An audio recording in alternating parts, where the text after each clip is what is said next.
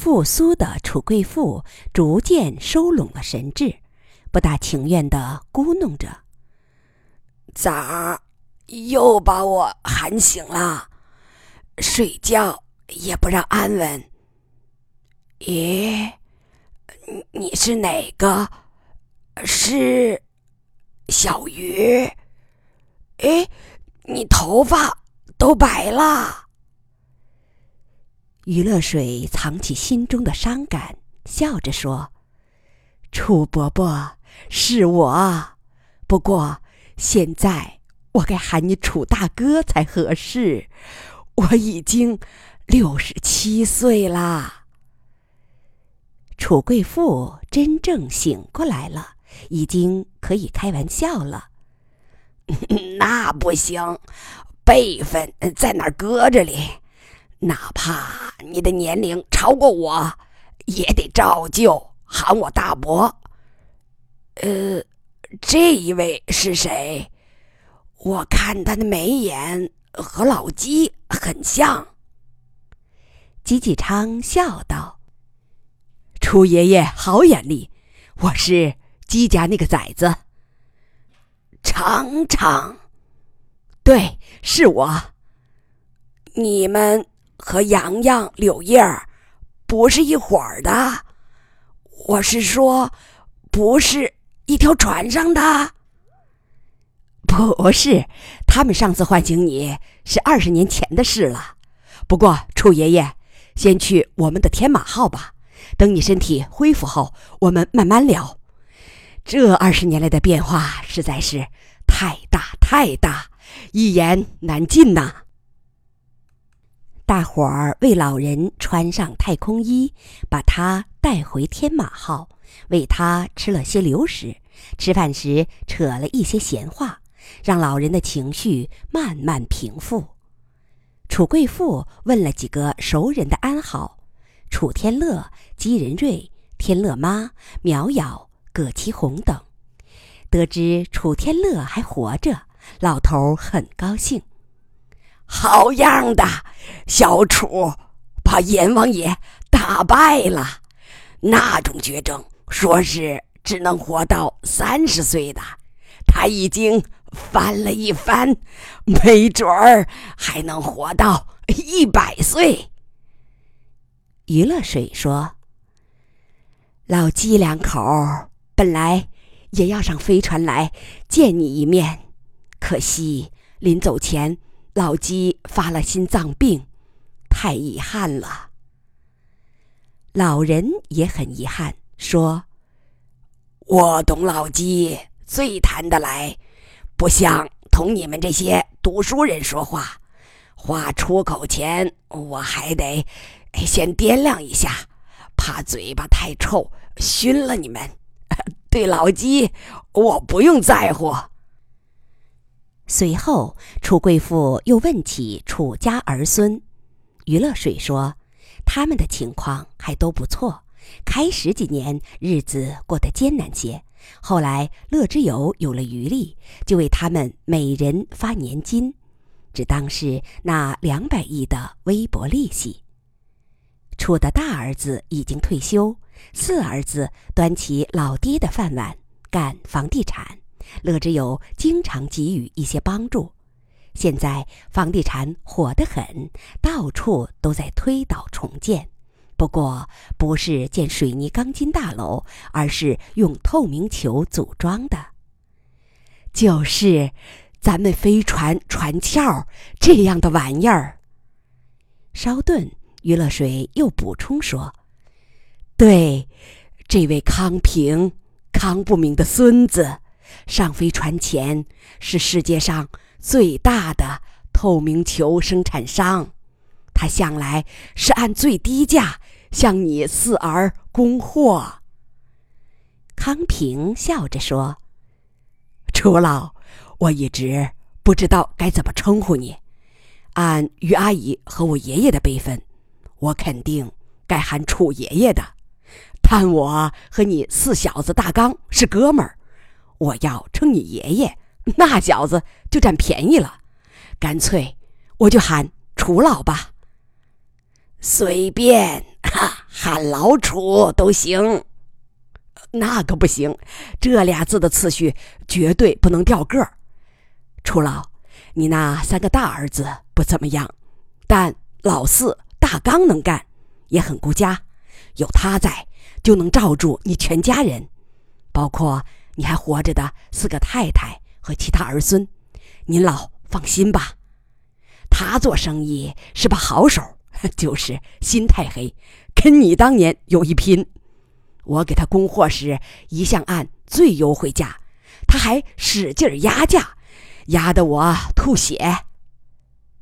楚贵妇很欣慰，好，只要有一个能干儿子，我就能放多半心。我这些儿孙都托你们照顾了。哎，咱们言归正传吧。二十年过去了，你们。巴巴的赶上来，第二次唤醒我，肯定又有大事，是不是？洋洋跟我说的，那个全宇宙收缩有了变化。是的，不过说来话长啊。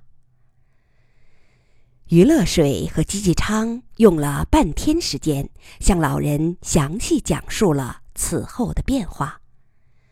全宇宙收缩倒是被证实了，但现在已经知道，它只是一个为时一百二十四年的孤立波，很快就会过去的，不会把宇宙收缩成一个黑洞，所以人类不用逃亡了。原来发射的遮阳棚什么的也没了用处。不过随后还会有一个呈镜像对称的膨胀波。它会给人类带来新的灾难，降低人的智商，甚至使人类回到动物状态。乐之友研究出了两种逃避办法：智慧保鲜室和燕赵式飞船。楚天乐准备做头颅离体手术，随燕少号上天。至于眼前这艘天马号，是一艘翼马鹤飞船。马上要开始环宇探险。如果它连续飞行，也能同时起到智慧保鲜的作用。吃好喝好的楚贵妇恢复了她的草莽性格，听着这些匪夷所思的情况和进展，她说：“我上天前，天乐就说过，也许……”比我晚几年上天的飞船，很快就会超过我，还答应我，后来的飞船也会带上楚世号上的基因备份。对，诺亚号带着，天马号正式起航时也要带上。不过那时连他也没想到进步会这样快。我上天八年后，你们弄出个一点八马赫飞船，有二十年弄出来个一马赫飞船。哎，看来我当时真不该急着上天。他笑着说：“余乐水认真的说，但所有这些进步，都是从你那。”两百亿开始的呀！哦，好说好说，我这些钱真没白花，我不后悔当年的决定。余乐水说：“既然宇宙已经不会塌陷，按说该把这五百万枚人弹接回地球的。坦率的说。”当时仓促开发的卵生人技术不是很成熟，安全性不高。既然造出了这些人弹，咱们就得负责到底。楚伯伯，你说是不是？不过，要说服民众接受这些卵生人回地球生活，可能有点麻烦。楚贵妇沉下脸。咋？我的卵生人崽子们低人一等。余乐水看看他，不是你的崽子，是咱们的崽子，也是全人类的崽子。楚贵妇听出了这句话的分量，不吭声了。严格说来，他们确实算不上血统纯正的人类，一般民众有些想法也是正常的。不过，问题主要不在这儿，而是我们本来就不想把他们接回地球。既然人类已经迈出太空移民的第一步，就没理由再回头。我们还指望着这些卵生崽子为人类闯出一片新天地呢。嗯，你说的对，我本人也不会让他们再回头。但是，以现在的技术水平，我们可以对那五百万枚人蛋做出更妥善的处置。原先的办法。有很多不确定因素，那是受限于当时的技术条件，是不得已而为之。他告诉楚贵妇，近年科学家已经找到上万颗地外行星，距离最近的一颗位于天秤座的格里泽五八幺恒星系，距地球仅二十光年。天马号将拖带着楚世号到各个行星转转，请老楚亲自选一颗比较合适的。有了一马和飞船，这就像开着奔驰逛城里的超市。五百光年以内的行星，可以让你在几天内全部看一遍。他继续介绍。等选到合适的行星，就让楚世号停留在外空轨道，先把低等生物的种子撒下去。估计在数万年内，星球环境就会改变的适宜人类生存。到那时，地球将派来一个团队，用航天器把人蛋送往地面，这样更安全。这个团队将留下来照顾它们孵化。照看着小家伙们长大，再把人类科技传播给他们。一句话，他们的生存将有幼儿园阿姨的精心照顾，不再是自生自灭，不再是撞大运。这感情好，这下我老楚就彻底放心了。当然有一个前提。那就是，在智力崩溃期之后，地球文明能迅速恢复。总能恢复的，老天爷不会这样混账。但是如果采用新的安排，你就没必要留在这里陪他们了。是否和我一块儿回地球？你若不放心，还想继续照看他们？那也不耽误，你可以在地球上进入冬眠，一直到地球派幼儿园阿姨出发时，再把你唤醒同去。楚爷爷，你回去吧，我爸老惦记着你，他退休了没事儿干，等着你回去和他下棋钓鱼呢。吉吉昌插话道：“小豆豆也说，对。”我爷爷老是念叨你。楚贵妇摸摸小豆豆的脑袋，咧着嘴笑了。没说的，我也盼着见他。不过，我回地球这事儿，他犹豫着。柳叶已经劝过我一次了，那次最终没劝动我。现在。呃，要不先把人蛋安顿好，再说我的事儿吧。那咱们现在就出发？吉吉昌问。马上就走。对，你说要托运楚世浩，那你怎么绑缆绳？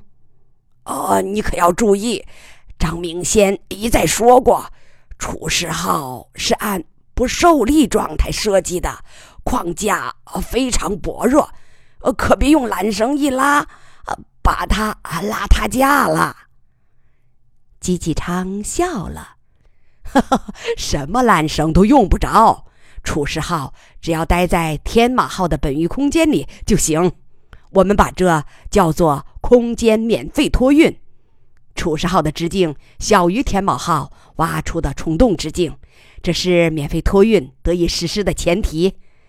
打个比方，天马号就像火车头，它身后的本域空间就像是装集装箱的专用车厢，而楚世号就是集装箱。只要它的尺寸能放在车厢里，就能运走，不会有附加受力。楚贵妇听得直皱眉头，这个方法够绕的，我这榆木脑袋听不明白。你也别解释了，反正你觉得安全就行。好，现在就出发。这次行程远一些，船速定为万马赫吧。吉吉昌特意对楚伯伯补充一句：“万马赫仍属于断续飞行，不是盲飞，可以看到外面风景的。”在他们谈话时，大副早就做好了出发的准备。只见他按下点火钮，天马号前端随即爆出白光，两艘飞船开始急速前行。明亮的大角星画了一条弧线，消失在船后。然后，飞船把天秤座的格里泽五八幺恒星锁死在镜头的中央，径直飞去。这次因为船速较快，鱼眼镜头中的星图迅速变化着，天空像一只巨碗，碗的周边慢慢向天马号包过来。然后分散为单个的恒星，迅速消失在身后。不过，不管怎么变，前边那只巨碗始终存在。万马赫的航速并没有造成星光的子移，这是因为看到星光的每个瞬间，飞船都是处于静止状态。楚贵妇兴致勃勃地看着星图，不停地惊叹着：“哎呀，飞得这么快，不像是真的，就像玩电子游戏，没有超重，也不用安全带。张明先那家伙要是坐上这艘船，肯定高兴死，要不就嫉妒死。对了。”刚才忘问了，老张还活着没？算来他有九十岁了。余乐水黯然摇头，可惜他去世的早，只来得及看到低马赫飞船，就是洋洋那艘诺亚号，没能看到一马赫飞船。那太可惜了。乐水，你回地球后，记着给老张上坟，告诉他这个消息，要不他一定死不瞑目。你也回地球吧，咱俩一块上坟。也行啊，有了这样的飞船，想到外星球看我的卵生崽子，还不是像下乡走亲戚一样容易？哎，星星咋转起来了？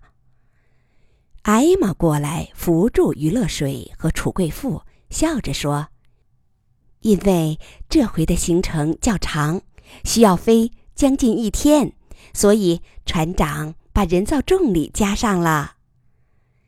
天马号缓缓旋转，转速逐渐加快，人们。”都开始感受到指向圆形地板的重力，重力慢慢加大到地球的重力值。现在，他们都稳稳地站在地面上，船舱对面的人们则是头朝下悬在他们的头顶，就像高难度的杂技。船首的星图以格里泽五八幺为中心，平稳地旋转着。飞船上还保持着地球的二十四小时节律，到晚上该睡觉的时候了。但两位老人都说不累，仍在兴致勃勃地观看。前边的夜空开始变亮，星图中央那颗昏暗的红色星星迅速增大。艾玛为两人解说着：“楚爷爷、于阿姨，这就是格里泽五八幺恒星，它的体积只有太阳的三分之一，表面温度只有数百度。”它有六颗行星，包括岩石行星和气态巨行星。比较适合生物生存的是格里泽五八幺 G，我们为它起了一个中文名字，叫熙壤星。